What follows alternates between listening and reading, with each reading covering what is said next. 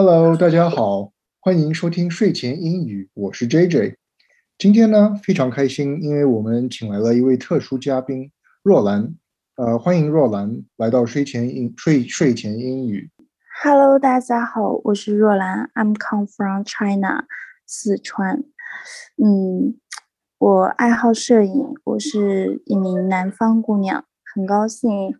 嗯，今天来到这里和大和 J J 一起做播客，谢谢。哎，We're very happy to have you here today。非常欢迎若兰来到睡前英语。这周呢，在美国是一个非常特殊的节日，呃，是感恩节，英文叫 Thanksgiving。每个月十一月份的最后一个星期四呢，大家都会到家里和家人团聚，吃团圆饭。来感恩我们生命里的人，这个习俗来自于最早从英国来的移民。今天我们就给大家讲一讲这个故事吧。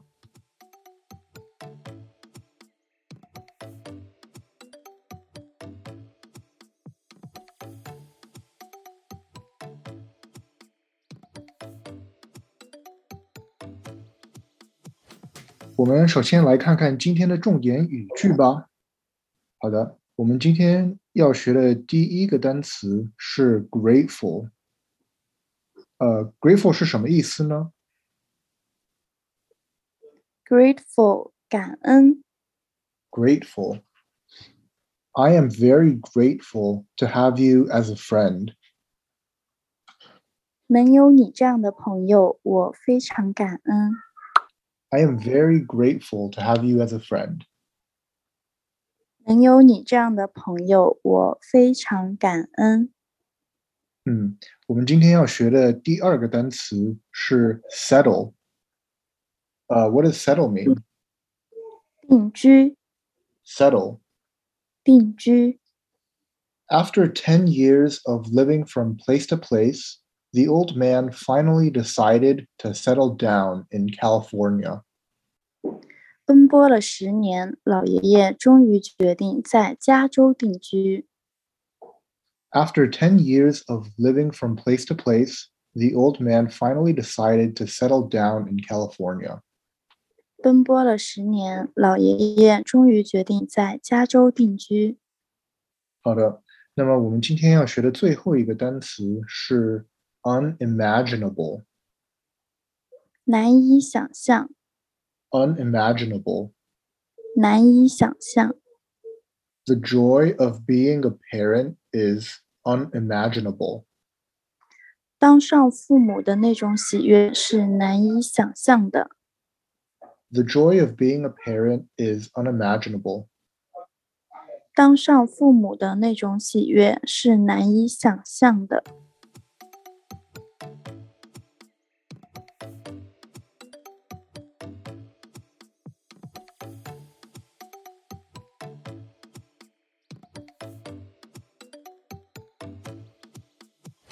好的，那我们来看看今天的故事吧。In the year 1620, 102 men, women, and children sailed across the Atlantic Ocean aboard the Mayflower. 一六二零年，着名的五月花号船载着一百零二名英国教徒渡过大西洋。Their destination was the New World which today is known as America. 他们的目的地是新世界，也就是今天的美洲。The journey was cold, damp, and windy, but after a long 66 days of traveling, the pilgrims finally arrived in Massachusetts. 船上极冷又湿，而且风刮得特别大。 可是，经过六十六天的旅行，他们终于到达了麻州。Unfortunately, the New England winter was harsh and brought about unimaginable difficulties. 不幸的是，新英格兰的冬天非常残酷，给教徒们带来了很多难以想象的困难。Due to malnutrition, extreme cold, and disease, only half of the settlers managed to stay alive. 由于饥饿、极度寒冷，还有疾病，只有大约一半的教徒们熬过了那个冬天。Luckily, the kind hearted Native Americans who lived in the area helped out the settlers, giving them food and other resources. 幸好附近的印第安人非常善良，他们给教徒送去了食物和一些其他的用品。The Native Americans also taught the colonists how to hunt animals, fish, and harvest corn and squash. 他们还教了教，他们还教了教徒如何打猎、捕鱼和种植玉米，还有南瓜。The following fall, the settlers organized a feast to celebrate the successful harvest they had had. 接下来的秋天，教徒们终于获得了丰收。为了庆祝，他们摆了一个大宴席。They invited the American Indians to a delicious meal as well as singing and dancing. The festival lasted for three days. 教徒们邀请了印第安人，大家在一起开心的吃饭、唱歌、跳舞。节日持续了三天三夜。 It was very successful and has become what we know today as the very first Thanksgiving. 也是有史以来我们所知道的第一个感恩节，非常的成功。Since then, the tradition has been passed on for 300 years up to the present day. 自此，这个习俗流传了三百多年，直到今天。 Today, people gather with their families on Thanksgiving to share a meal that includes turkey, mashed potatoes, green beans, pumpkin pie, and many other foods.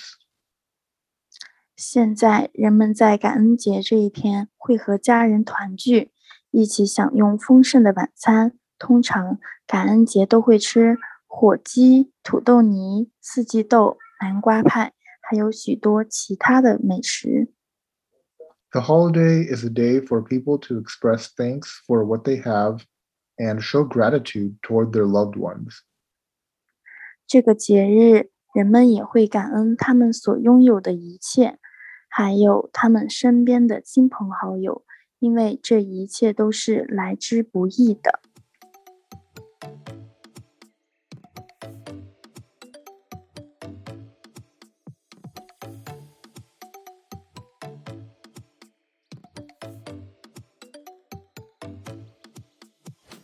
好的，那么我们今天的故事就到这里了。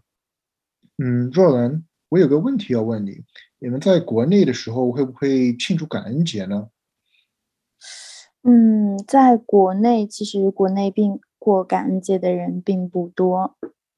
嗯，呃，那么你们通常会是什么节日来，就是呃，跟家人一起团聚啊，吃团圆饭呀这一类的这一类的节日会什么时候庆祝呢？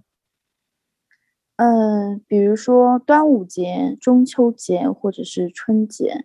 就是在这种传统节日的时候，就是比如说都会放假，所以说大家都会回到家里，就是陪父亲或者是母亲吃一顿团圆饭。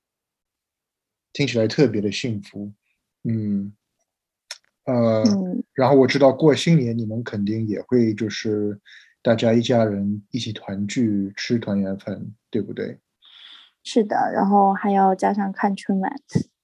嗯，对。像你们的话，你过感恩节的话，你今年的感恩节是怎么过的？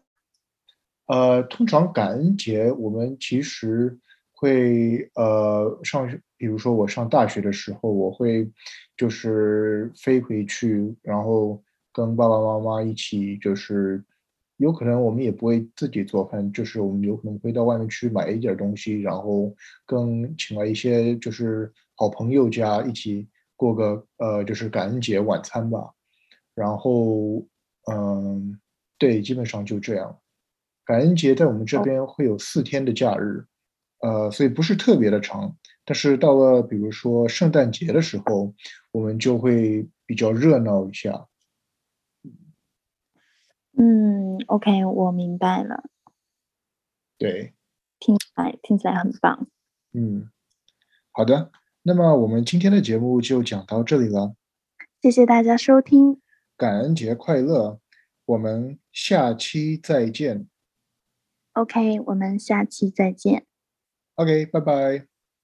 拜拜。